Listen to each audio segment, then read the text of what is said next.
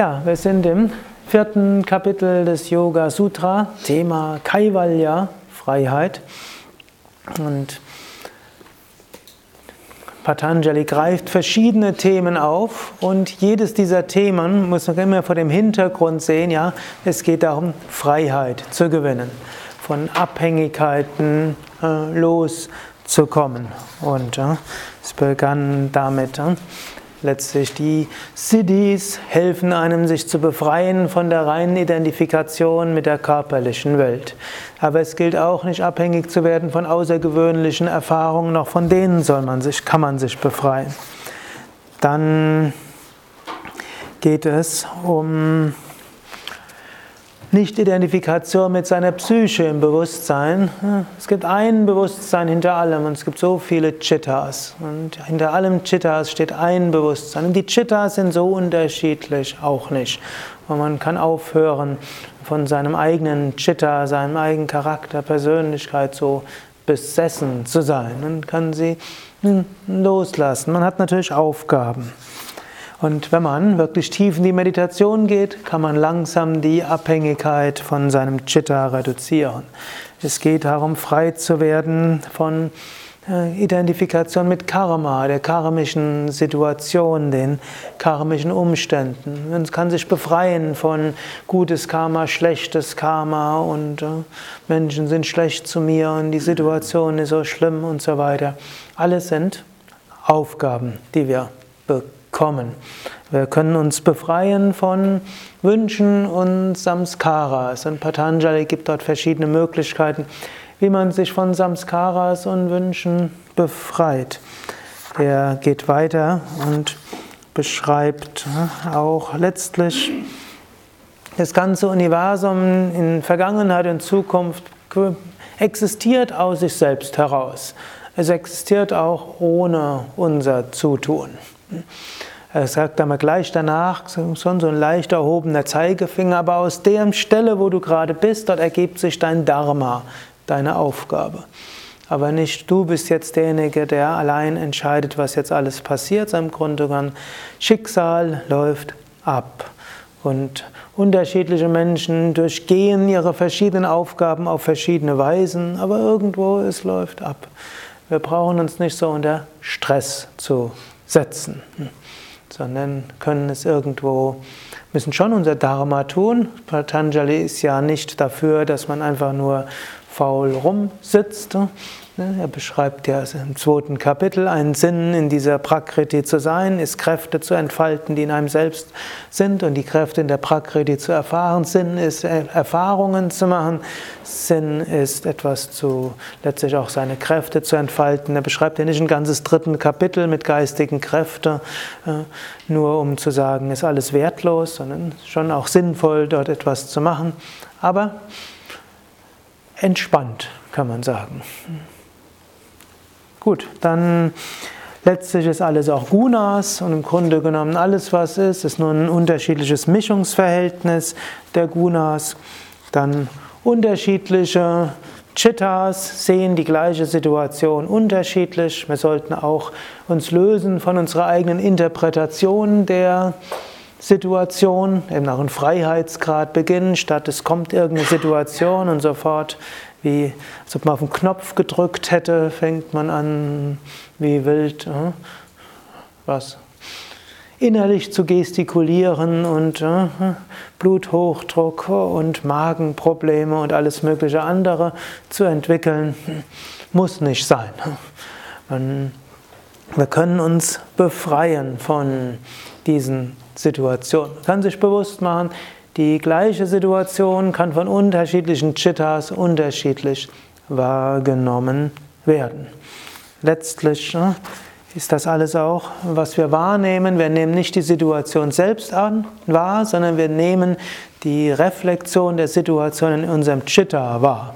Es gilt also auch unsere Vorstellung von einer Sache und von einem Menschen nicht zu sehr mit zu identifizieren, uns davon zu befreien. Und da gibt es eben auch die Möglichkeit, sich in jemand anders hineinzuversetzen, als Versuch mindestens, als letztlich Versuch des Mitgefühls und der Liebe, auch als Gedankenexperiment für sich selbst, so mitfühlend mit anderen umzugehen, auch mitfühlend mit dem eigenen Chitta, ohne davon abhängig zu werden. dann gibt, sagt er noch, hm, und insoweit sind wir dann gekommen, wird das Bewusstsein in den Zustand des Nichtwanderns gebracht, kommt die Selbsterkenntnis. Das ist eigentlich eine schöne Formulierung dort. Hm? Bewusstsein wird in einen Zustand des Nichtwanderns gebracht und dann sind wir selbst verwirklicht. Und dann ist die endgültige Befreiung da. Das war jetzt die Zusammenfassung des bisherigen. Und wir haben ja noch zehn weitere Verse. Das Schöne am vierten Kapitel ist, es ist ja noch, es ist relativ kurz, ne? sodass wir die restlichen zehn auch noch ne, behandeln können. Ich bin ja meistens jemand, der sehr enthusiastisch dann über ein oder zwei Verse dann spricht. Und dann komme ich nie ganz zu Ende. Aber das vierte Kapitel werden wir noch hinkriegen. Aber ihr seht, Patanjali fasst das Thema Freiheit weit. Und diese scheinbar unzusammenhängenden Themen, die er im vierten Kapitel gebraucht, können wir alle unter das Oberthema stellen. Freiheit. Nicht umsonst ist eines der bekannten Yoga-Bücher, das mindestens in den 60er, 70er, 80er Jahren bekannt war, hat den Namen gehabt Unsterblichkeit und Freiheit, geschrieben von einem weiß gar nicht, wie man es richtig ausspricht, Mirkea Eliade, hm, Rumän, wie, wie, sagt man das? Mircea, du? Mircea. Endlich sagt mir mal jemand, wie man es richtig ausspricht. Seit, seit 30 Jahren rätsle ich. Hm? Mircea Eliade. Und dann sagt man Eliade. Mircea Eliade. Gut, sein Buch über Yoga ist Unsterblichkeit und Freiheit. Es geht um Freiheit und es geht um Unsterblichkeit. Natürlich, wie ihr hoffentlich alle wisst, nicht physische Unsterblichkeit. Habt ihr bis hierhin irgendwelche Fragen zu irgendetwas? Ja, ich, ich habe eine. Und zwar, äh, wie ist dann zu verstehen, wenn wir sagen Gott, ist damit Purusha gemeint? Ist mit Gott Purusha gemeint. Jetzt ist äh, also Patanjali lässt das Konzept von Gott relativ offen stehen. Er braucht ja das Konzept von Gott im ersten Kapitel und im zweiten Kapitel. Er sagt im ersten Kapitel, Gott ist eine besondere Manifestation von Purusha, die frei ist von Karma, von Leiden, Dukkha und von Verhaftungen und Wünschen. Also frei von Karma und frei von Verhaftungen und frei von Wünschen. Gut, damit ist jetzt erstmal noch wenig gesagt. Aber im Grunde genommen kann man sagen, Gott ist eine Manifestation von Purusha, die dann eine übergeordnete Funktion hat. Und wir können, und dann sagt Patanjali im ersten Kapitel auch, wer Hingabe zu Gott hat, kommt schnell zur Verwirklichung. Im Grunde genommen ist das wie so eine empirische Beobachtung von Patanjali. Menschen, die Gott hingegeben sind, kommen schnell zur Verwirklichung. Aber dann kommt noch, kann man auch noch sagen, aber wie muss die Vorstellung von Gott beschaffen sein, dass sie zur Verwirklichung führt und nicht zu Fanatismus? Dann sagt er, wir müssen uns Gott so vorstellen, dass er ohne Wünsche ist. Wir vorstellen, Gott will, dass alle Leute zu Yoga-Vidyanern werden, ansonsten ist er zornig zu den Menschen. Hm? Und wir haben jetzt bei Yoga Vidya die Aufgabe, Gottes Gefallen zu tun. Denn Gottes großer Wunsch ist, alle zu Yoga Vidyanern zu transformieren. Diese Art der Gottesvorstellung würde nicht zur Freiheit führen und nicht zur Befreiung führen. Auch wenn sie relativ populär ist.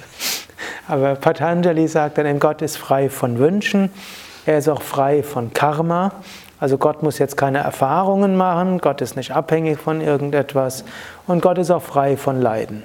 Natürlich, wenn Gott in menschliche Gestalt kommt und es gibt diese Avatare, da gibt es Jesus, der als Sohn Gottes bezeichnet wird und es gibt äh, Krishna und Rama die Avatare sind und der Rama, heute ist ja auch das Fest von Rama, so wie es in der Ramayana beschrieben ist, ist auch durch Leiden gegangen. Also Gott als Mensch kann schon leiden, aber Gott als Gott ne, ist jenseits dieses Leidens. Und so letztlich bleibt das Mysterium, was ist überhaupt Gott philosophisch korrekt? Irgendwo nicht wirklich philosophisch korrekt beschreibbar, denn so wie wir Gott korrekt beschreiben, wird er entweder zu abstrakt, um damit was anfangen zu können, oder zu menschlich, um zu sagen, so kann ein Gott nicht sein. Aber letztlich im Sinne von Vedanta löst das Ganze ja auf eine hm, eigentlich sehr gute Weise. Es gibt einen Brahman, und Brahman, der sich durch ein Individuum manifestiert, wird Atman genannt und dieses Atman identifiziert sich mit einem Körper-Geist-Komplex, wird Jiva genannt. Währenddessen Brahman, der sich in der ganzen Welt widerspiegelt und damit die Intelligenz hinter der ganzen Welt ist, der ist dann Ishvara. Und Ishvara ist damit der Schöpfer, der Erhalter und der Zerstörer. Und das Individuum kann sich entweder an Brahman wenden, aber Brahman macht nichts, oder kann sich an Ishvara wenden, der damit allgegenwärtig, allmächtig, allwissend ist. Und da Ishvara allmächtig, allwissend ist, kann sich auch der Ishvara mit jedem Individuum verbinden und jedes Individuum kann sich mit Ishvara verbinden. Und dann gibt es noch andere Formen von Vedanta, die beschreiben dann auch Ishvara. Als äh, Vishvarupa, Hiranyagarbha und Ishvara im engeren Sinne. Vishvarupa heißt, die ganze Welt ist wie der Körper Gottes. Hm, die ganze Welt kann man als Körper Gottes ansehen. Und wir sind dann wie Zellen im Körper Gottes. Und dann wiederum, dann gibt es Hiranyagarbha und Hiranyagarbha ist wie der Feinstoffkörper Gottes, der Geist Gottes im Sinne von Psyche Gottes. Und jede individuelle Persönlichkeit ist wie eine Zelle im Geistkörper Gottes. Und dann gibt es dann Ishvara im, im engeren Sinne. Ishvara ist dann wieder der gesamte Kausalkörper Gottes.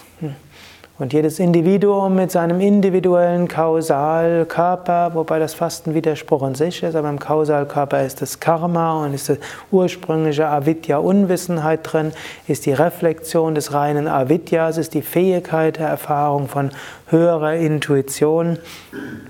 Und da ist Gott, ist jeder, ist jeder Mensch Teil in diesem Kausalkörper, Teil des Kausalkörpers Gottes. Und da jetzt Gott alles ist, ist er auch in jedem Teil.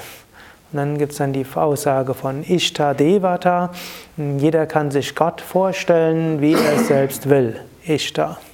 Und Krishna sagt dann in der Bhagavad Gita, in der Gestalt, in der man sich Gott vorstellt, in der Gestalt manifestiert sich Gott für den Suchenden.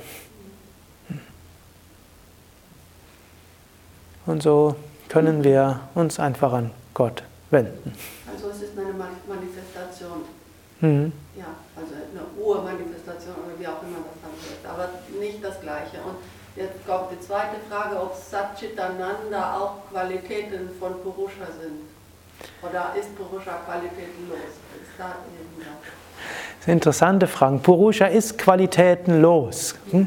Sind sich, ist Nirguna. Mhm. Trotzdem ist Purusha Satchitananda. Aber Satchitananda sind nicht die Qualitäten von Purusha, sondern wenn wir jetzt eben, eigentlich die Vedanta, äh, Sankhya spricht gar nicht von Satchitananda, davon spricht jetzt Vedanta, wenn von Brahman gesprochen wird. Aber schon Krishna in der Bhagavad Gita setzt Purusha mit Brahman gleich und so können wir das hier auch tun. Und damit ist Purusha auch Satchitananda und aber es sind nicht unabhängige Qualitäten. Es gibt jetzt nicht keinen Brahman und er hat dieses und er hat jenes. Ja, sondern ich habe jetzt äh, so grau, weiße, leicht bräunliche, teilweise noch Haare. Das sind jetzt also äh, das grau-braun-weißliche Haar ist jetzt eine Qualität von Sukadev. Aber Sukadev existiert auch ohne diese Haare. Also ich kann sie mir morgen abschneiden lassen, ich kann sie mir färben oder in ein paar Jahren werden sie auch vermutlich noch etwas äh, weiß-grauer werden, aber der Sukadev ändert sich nicht. Also es ist eine Qualität. Währenddessen, äh, aber Satchit Ananda ist jetzt keine Qualität, dass jetzt irgendwo äh, Purusha kann mal mehr Sat haben und mal weniger und mehr oder weniger Chit, sondern das ist. Ne? So ähnlich wie Flamme ist jetzt keine Qualität des Feuers, sondern eine Flamme ohne ein Feuer ohne Flamme ist nicht denkbar. Hm. Wasser ist feucht, aber das Wasser kann mal wärmer und kälter sein. Wärme und Kälte, das sind so wie die Qualitäten des Wassers und die können sich ändern. Aber das andere, wenn es das nicht wäre, dann wäre es auch nicht. Brahman.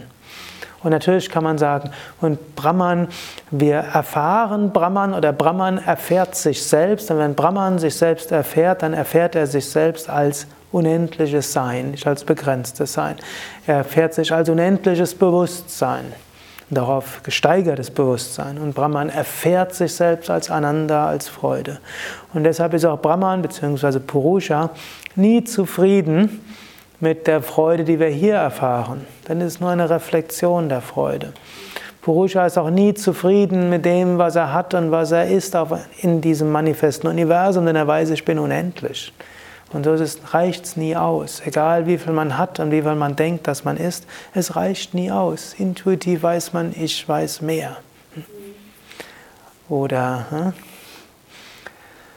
Sagen, wie so ein Musiker, angenommen, ein Musiker ist ein Konzertpianist und jetzt ist er irgendwo im Exil und das Einzige, was es gibt, ist irgend so ein, vielleicht ein elektrisches äh, Keyboard, das nur zwölf Tasten hat. Egal, was er dort spielt, er wird nie zufrieden sein. Er weiß, es gibt mehr. Und selbst wenn er da 20 Jahre ist, er weiß, es gibt mehr. Und er wird nie, irgendwie ist da die Sehnsucht. Und so ist in jedem von uns die Sehnsucht. Unendliches Sein und auch gesteigerte Bewusstheit und, und unendliche Wonne. Wir wissen, das ist unsere Natur. Das ist unsere Natur, es sind nicht unsere Eigenschaften im Sinne von, man kann intelligent sein, man kann mehr oder weniger intelligent sein, das sind Eigenschaften. Man kann dicker sein, man kann dünner sein, das kann sich auch mal wechseln und so weiter. Man kann mal diesen Körper haben, dann später einen anderen Körper, kann auch wechseln, das sind Eigenschaften.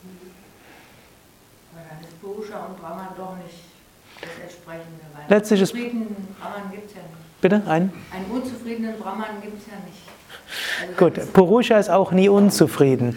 Aber Purusha selbst ist nicht unzufrieden. Aber der in Chitta reflektierte Purusha, der dann als Individuum denkt, ich bin dieses Körper-Geist-Komplex, der ist unzufrieden. Also so wie vermutlich die meisten von euch sich jetzt in diesem Moment fühlen, die wenigsten von euch werden sich jetzt in diesem Moment vollständig als Purusha empfinden, sondern werden es vielleicht erahnen, mindestens jetzt, wo wir in diesem, diesem etwas aus dem Alltag herausgehobenen Umfeld sind. Aber doch irgendwo ist die Identifikation mit Körper-Geist-Komplex weiter auch da. Aber wenn Purusha sich selbstbewusst ist, dann gibt es keine Sehnsucht mehr.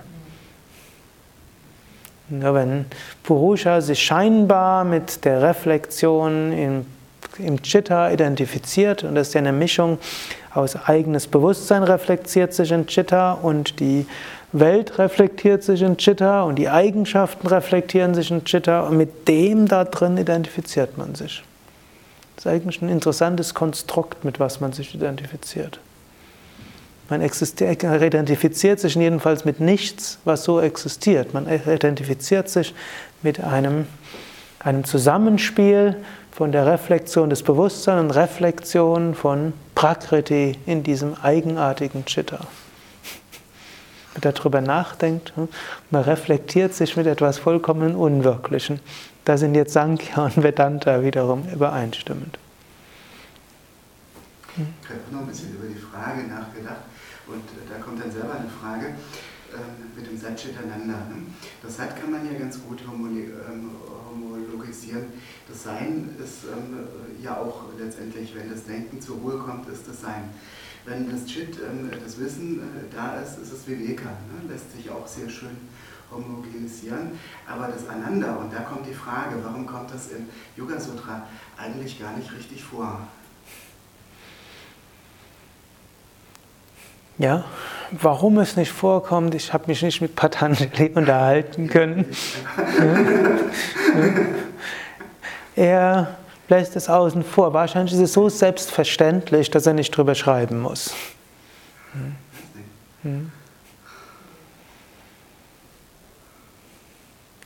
Er, an einer Stelle kommt es irgendwo indirekt vor und ja, wo er dort sagt, aus der, wenn er über die Unwissenheit spricht. Warte mal gucken. Ich hoffe, ich finde es jetzt.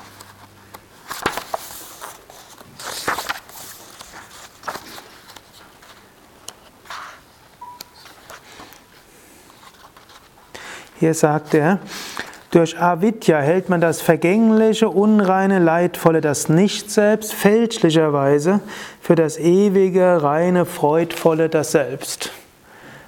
Damit spricht er doch, da sagt er, das Selbst mit, im Umkehrschluss heißt, das Selbst ist das Ewige, das Reine und das Freudvolle. Also in diesem, er schreibt zwar nicht Ananda, sondern hier gebraucht er Sukha. Wir gebrauchen heute, wenn wir über Philosophie sprechen, oft Ananda und Sukha als wie Gegensätze. Ananda ist die unendliche Freude aus dem Selbst und Sukha mit H ist so das Vergnügen. Aber in der eigentlichen Sanskrit-Wortbedeutung ist der Unterschied nicht so groß. Und wir finden auch bei Shankaracharya manchmal Satchit Sukham. Brahman ist Satchit Sukham. Und im Sinne von Sukha, als was das Selbst ist, das gibt Patanjali in diesem Vers eben auch. Also die Freude lässt er nicht ganz außen vor, nur er gebraucht eben nicht den Ausdruck Ananda, sondern Sukha. Auch ein bisschen äh, sehr technisch. Mhm. Das Yoga Sutra ist ja ist nicht fürs Herz so geschrieben. Das Yoga Sutra ist sicherlich sehr technisch geschrieben. Auch wenn er über Mitgefühl schreibt, dann schreibt man soll Mitgefühl entwickeln. Dadurch werden Hindernisse überwunden. Ist, oder wenn er dann sagt, sagt dann mache Samyama auf dein Herz, so verstehst du deine Psyche. Oder mache Samyama auf das, Herz, auf das Herz eines anderen, so verstehst du den anderen. Das ist jetzt sehr technisch, aber das sind sehr herzliche Sachen. Das heißt ja letztlich Mitgefühl und Liebe. Aber er beschreibt es technisch. Aber er beschreibt es technisch, aber ich vermute, er war ein sehr mitfühlender Mensch, aber im Yoga Sutra wollte er das äh, etwas äh, weniger blumig ausdrücken, als es in seiner Zeit in andere Dichter so gemacht haben. Noch eine Frage? Dann schreiten wir voran. Ist der Geist gefärbt durch den Sehenden das Selbst und das Gesehene als Ganzes, wird er allumfassend. Also Chitta, normalerweise im Chitta, also in dem menschlichen Geist, reflektiert sich zum einen die Außenwelt, zum anderen die Innenwelt, zum nächsten Purusha. Und all das zusammen führt dann dazu, wie wir etwas wahrnehmen. Wenn jetzt aber unser Chitta vollkommen rein ist und dann kann und nicht und keine Eigenfärbung hat, und dann kann Chitta zum einen gleichzeitig das ganze Universum reflektieren und gleichzeitig Purusha als Ganzes reflektieren. Und das heißt, dann ist sich Purusha der Prakriti vollständig bewusst. Und das ist das, was man als kosmisches Bewusstsein im wahrsten Sinne des Wortes bezeichnen kann. Bewusstsein des Kosmos an sich. Und äh, das könnte man sagen, ja, das ist wie eine Erfüllung, weshalb überhaupt Purusha in die Prakriti hineingeht. Purusha reflektiert sich in Chitta und in Chitta nimmt der Prakriti als Ganzes wahr und dann ist Purusha 1 und Prakriti 1, allumfassendes, vollständiges Bewusstsein. Und das geht auch im physischen Körper. Wenn man durch viele spirituelle Praktiken sein Chitta gereinigt hat, wenn man sich befreit hat von all dem, was Patanjali am vierten Kapitel aufgeführt hat, wenn man dann den Geist, äh, den das, den, den Purusha in einen Zustand des Nichtswanderns gebracht hat. Wenn nämlich der Purusha nicht wandert, hm, was paradox ist, der Purusha kann nicht wandern, aber er kann seine Aufmerksamkeit hier und dorthin bringen, dann hören auch die Vrittis auf. Und wenn dann die, der Chitta, das Chitta vollkommen rein geworden ist, dann kann man gleichzeitig das gesamte Universum als Ganzes wahrnehmen, allumfassend.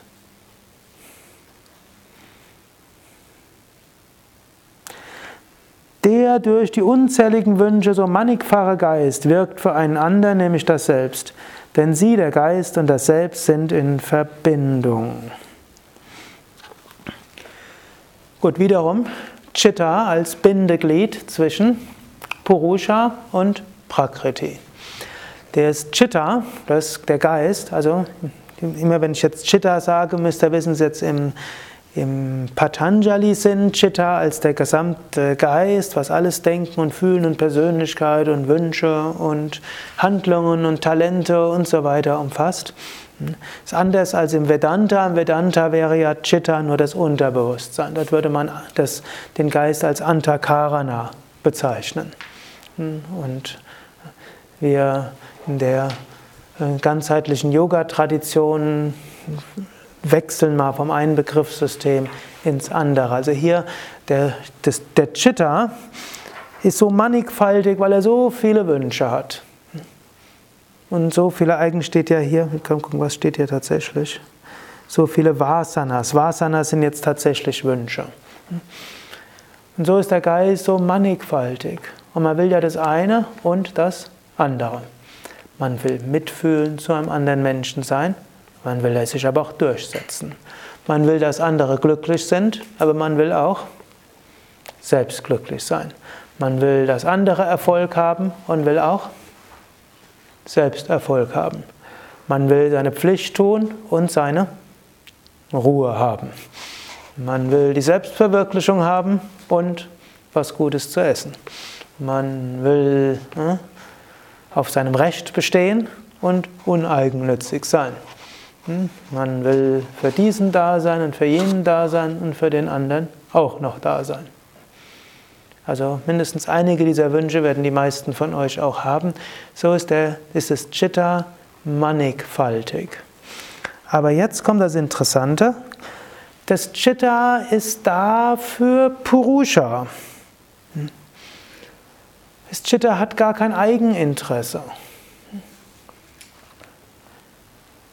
Also es ist nicht so, dass jetzt das Chitta jetzt irgendwo Wünsche hat für, den, für sich selbst, sondern das Chitta irgendwo hat Wünsche für den Purusha. Und eigentlich alles, was in uns dann so vorkommt im Chitta, geschieht eigentlich für uns. Und hier kommen wir auch an dieses Konzept des Raja-Yoga, irgendwo Raja, ne, König. Alles, was im Chitta so ist, jede Eigenschaft des Chitta will eigentlich Gutes tun. Also jemand, also irgendwo ein, eine der Samskara, Vasana-Fähigkeiten ist ärgerlich zu werden.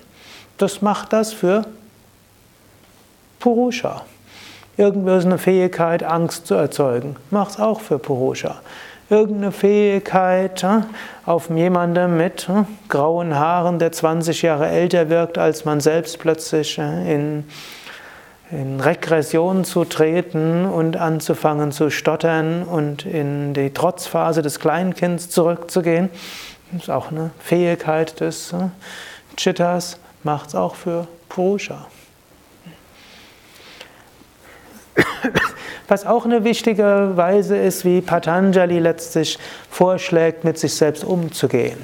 Nicht sich selbst zu bekämpfen, nicht mit sich selbst böse zu sein. Da sind böse Teile in mir drin und mit denen muss ich kämpfen, die muss ich ausrotten. Da sind Dämonen in mir. Sondern alles, was dort in einem drin ist, ist eigentlich gute Motivation, ist eigentlich gut gemeint. Es äußert sich oft nicht gut, manchmal ausgesprochen destruktiv. Wer jemand probiert hat, eine schlechte Angewohnheit zu ändern und festgestellt hat, es war schwierig, weiß, nicht so einfach. Aber vom Hintergrund her, wenn man weiß, die ganzen Wünsche wollen eigentlich das Ganze was, was Gutes. Und Aus dieser Erkenntnis heraus kann man mit sich selbst wohlwollender umgehen und kann dann auch gleichzeitig bestimmter umgehen. Man kann auch mit seinem Geist eben auch so umgehen, wie ich das ja in dem Buch Gelassenheit sehr stark immer wieder beschreibe. Alles, was außerhalb der Gelassenheit irgendwo ist, eben das als Vorschlag des eigenen Geistes zu interpretieren, das irgendwie wohl meint und dankbar sein, aber dann sagen, und ich bin der Boss. Du machst für mich dann, aber bist ein bisschen, hm, denkst zu viel, was ich haben will. Hm. Das ist so ähnlich. Angenommen, man hat eine Sekretärin. Eine gute Sekretärin tut alles, damit der Chef besser, besser wirken kann. Und dann muss er auch vorausschauend ja, das schauen. Und manchmal hm, muss der Chef dann sagen, so hätte ich es gern. Denn manchmal gute Sekretärinnen in ihrem Wunsch, den Chef gut zu managen oder die Chefin, ne, gehen manchmal etwas weit. Aber das ist auch wichtig, dass der Chef dann erkennt, die macht das nicht aus Bösartigkeit, auch nicht aus Ego, auch nicht aus hm, Unfähigkeit, sondern sie meint es gut. Und so ähnlich haben wir viele Sekretärinnen in unserem Geist. Und ist ja auch gut, weil da muss, da muss man sich nicht ständig um alles selbst kümmern, auch im eigenen Geist nicht. Aber manchmal muss man denen sagen, du hast es gut gemeint. Und manchmal hilft diese Einstellung schon sehr. Wenn man eben sagt, ja, auch Trauer kann man so sagen, ist auch etwas. Naja, lieber Geist, hm, du hast irgendwo die Erfahrung gemacht, sich Trauer zu gönnen, ist eine gute Sache, in ein psychisches Gleichgewicht zu kommen, ist jetzt ganz okay. Oder man kann irgendwo sagen, ich glaube, es reicht jetzt. Und so kann man es mit einigem sagen. Und wie er das selbst mit euch ausmacht, könnt ihr selbst überlegen. Und hm, wir kommen zum nächsten Vers. Wer diesen Unterschied zwischen selbst, und hier gebraucht er tatsächlich den Ausdruck Atma, Nämlich manche Leute, die sagen, Patanjali würde nicht von Atma sprechen, stimmt aber nicht, er spricht über Atma. Und, äh, und diesen Unterschied zwischen Selbst und Geist kennt, der hört auf, den Atman als, den Geist als Atman zu sehen. Also hört auf zu denken, ich bin die Psyche, ich bin hm, die Persönlichkeit. Also Bewusstsein, es ist irgendwo eine interessante Sache, dieses Chitta als Zwischenglied zwischen Selbst und Welt und Reflexion von Welt und ne, At und Purusha und Eigenfärbung, die, und dann ist letztlich das, was man wahrnimmt, ist eine Mischung aus Reflexion der Welt, Reflexion der Psyche in sich selbst und Reflexion von Purusha, all das zusammen. Und dort fängt man dann an, sich mit zu identifizieren, mit diesem unwirklichen Konglomerat, was dabei rauskommt. Und wenn man sich dessen bewusst macht, ich bin das Selbst und das andere ist dieser, die ganze Psyche, man damit aufhört, dann kommt man auch zur Nivritti, zur Gedankenlosigkeit, die aber als positiv gedacht ist. 26. Vers. So neigt der Geist zur Unterscheidungskraft und strebt nach Befreiung. Und so Patanjali sagt, ja, wenn man das mal so ein bisschen erkannt hat, dann ist das noch nicht der Ende, das Ende des Weges. Patanjali hat ja immer wieder so, eigentlich in allen vier Kapiteln, sagt er plötzlich etwas, wenn man das macht, ist man sofort befreit. Yogas Chitta Vritti Nirodha Tadadrashtu Svaropevasthanam. Mehr es nicht. Bring deinen Geist zur Ruhe, dann bist du in deinem Selbst fertig. Damit könnte er aufhören. Aber es gibt noch mehr. Und dann sagt man mal, Befreiung kommt durch Hingabe an Gott. Befreiung kommt, wenn der Wunsch danach intensiv ist. Befreiung kommt durch Energie, klare Bewusstheit und Erinnerung.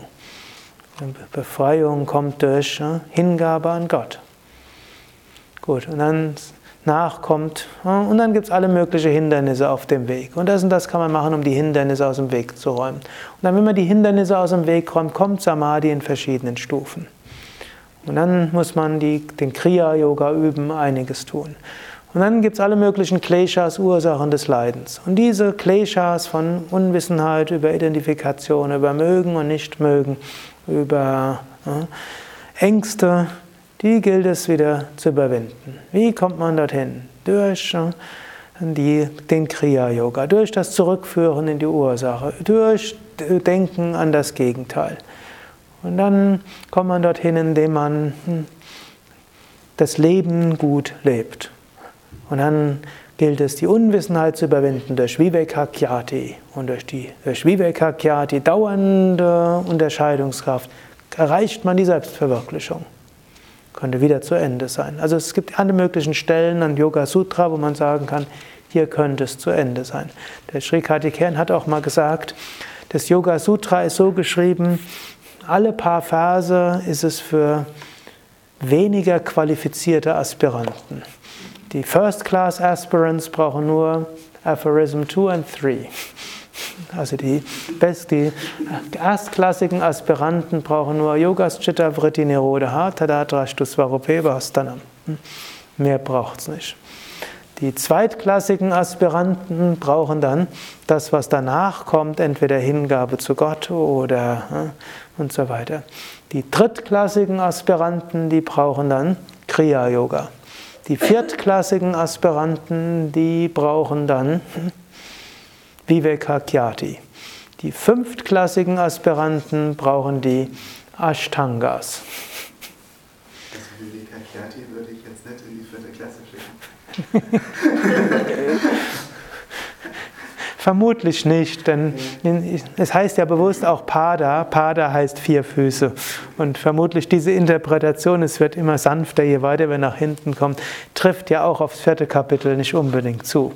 Man könnte auch sagen, an allen jedes, jeder Unterteil des vierten Kapitels könnte dort auch zu Ende sein. Wir waren ja schon mal an der Stelle. Ne?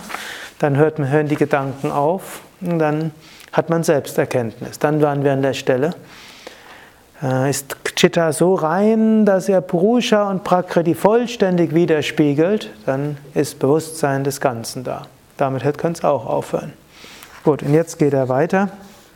Und jetzt hm, sagt er, wenn man den Unterschied zwischen Selbst und Geist vollständig erkennt, dann ist man auch selbst verwirklicht.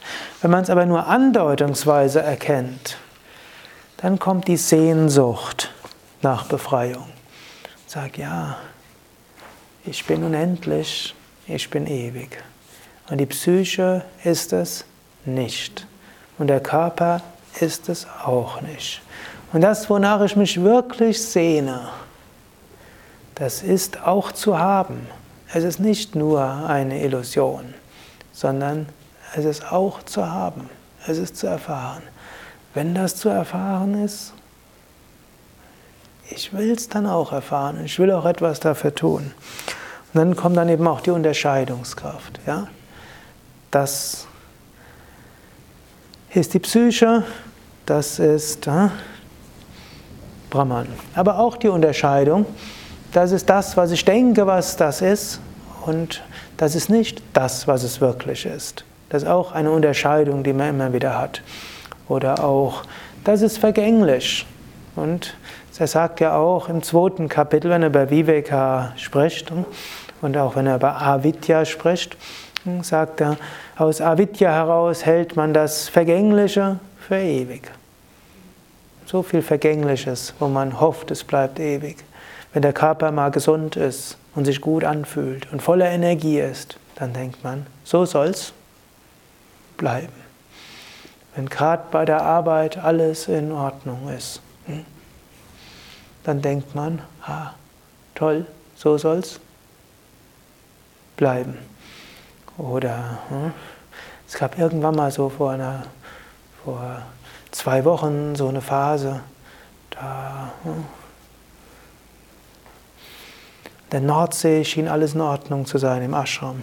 Im Westerwald, tolles, äh, tolle, der Ashramleiter war ne, ganz äh, geschwärmt, wie toll es dort ist. Und der Ashramleiter in Nordsee, der eine Weile überlegt hatte, irgendwie zu bitten, irgendwo anders hin versetzt, hat gesagt, ja, ich bleibe jetzt mindestens noch eins, zwei Jahre dort. Er ist ja auch schon über 60. Ne, und äh, irgendwo. Und hier Umstrukturierungen, die es dort gab, schienen ganz toll zu sein. Und äh, habe ich gedacht, so soll's. So soll's bleiben. Ist irgendwie horoskopartig. Hm? Auch mit meiner Hochzeit irgendwo parallel. Es war alles irgendwo. Hm? Es haben sich schon Neuerungen ergeben. Nichts Dramatisches, aber. Hm? Gut. Die ist neutral ausgedrückt. Ja. also keine Katastrophe, aber es äh, war nicht mehr dieser Zu ist es nicht mehr dieser Zustand, wo also könnte es einfach bleiben. Gut, und so gibt es Situationen, wo man sagt, ja, hm, so soll es ewig sein. Aber natürlich, hm, als Yogi weiß man, jetzt ist es so, man genießt es, solange es dauert und ist bereit für andere Karmas und Dharmas, die dann als nächstes kommen. Oder gerade mit einem Menschen läuft so gut, so soll es bleiben. Oder gerade mit Kind oder Teenager oder was jetzt auch, jetzt läuft es gerade gut, so soll es bleiben. Ist vergänglich? Hm? Oder hm? das Nicht-Freudevolle hält man für das Freudevolle. Auch hier, man denkt, meine Freude hängt davon ab, dass es so und so ist. Aber die Freude hängt nicht davon ab. Oder man denkt, natürlich, man denkt, ich bin dieser Körper und diese Psyche und ich brauche das und ich brauche das auch noch. Wir brauchen nicht dies, wir brauchen nicht das, wir brauchen eigentlich gar nichts, denn wir sind das unsterbliche Selbst und damit unendlich und ewig. Und so diese Viveka gilt es immer wieder zu schulen, mindestens wenn wir diesen Teil des Yoga Sutras nehmen, denn Patanjali bietet ja so viele verschiedene Möglichkeiten dorthin, ist ja wieder ein neuer Ansatz, auch im vierten Kapitel, um sich zu befreien. Das wäre eben durch Viveka. Und mittels Viveka kommt dann die Neigung zur Befreiung. Andere Gedanken, die als Unterbrechung der Unterscheidungskraft aufsteigen, kommen aus den früheren Neigungen. Hm, jetzt beschreibt er wieder. Manchmal, wenn, wenn ihr aus einem solchen Seminar kommt, oder mindestens während des Seminars, ist plötzlich alles so klar. Verwirklichung ist nur noch so ein bisschen dorthin. Das ist doch eigentlich ganz einfach. Neti, Neti und Iti, Iti und fertig. Neti, Neti, Neti, nicht dies, nicht das, nicht der Körper, nicht die Psyche. Iti, Iti, das unsterbliche Selbst, Purusha, Atman, wie auch immer wir es nennen wollen. Es ist vielleicht sogar spürbar und irgendwo erfahrbar. Und danach kommt vielleicht bei dem einen oder anderen der Alltag. Dann kommen die Unterbrechungen, die kommen von den früheren Neigungen her, also früheren Samskara, Samskare Byaha, hier übersetzt als frühere Eindrücke, Neigungen, die sind halt da. Die haben es ja früher auch mal gut gemeint und die meinen es auch weiterhin gut. Die wird man nicht so einfach plötzlich ändern.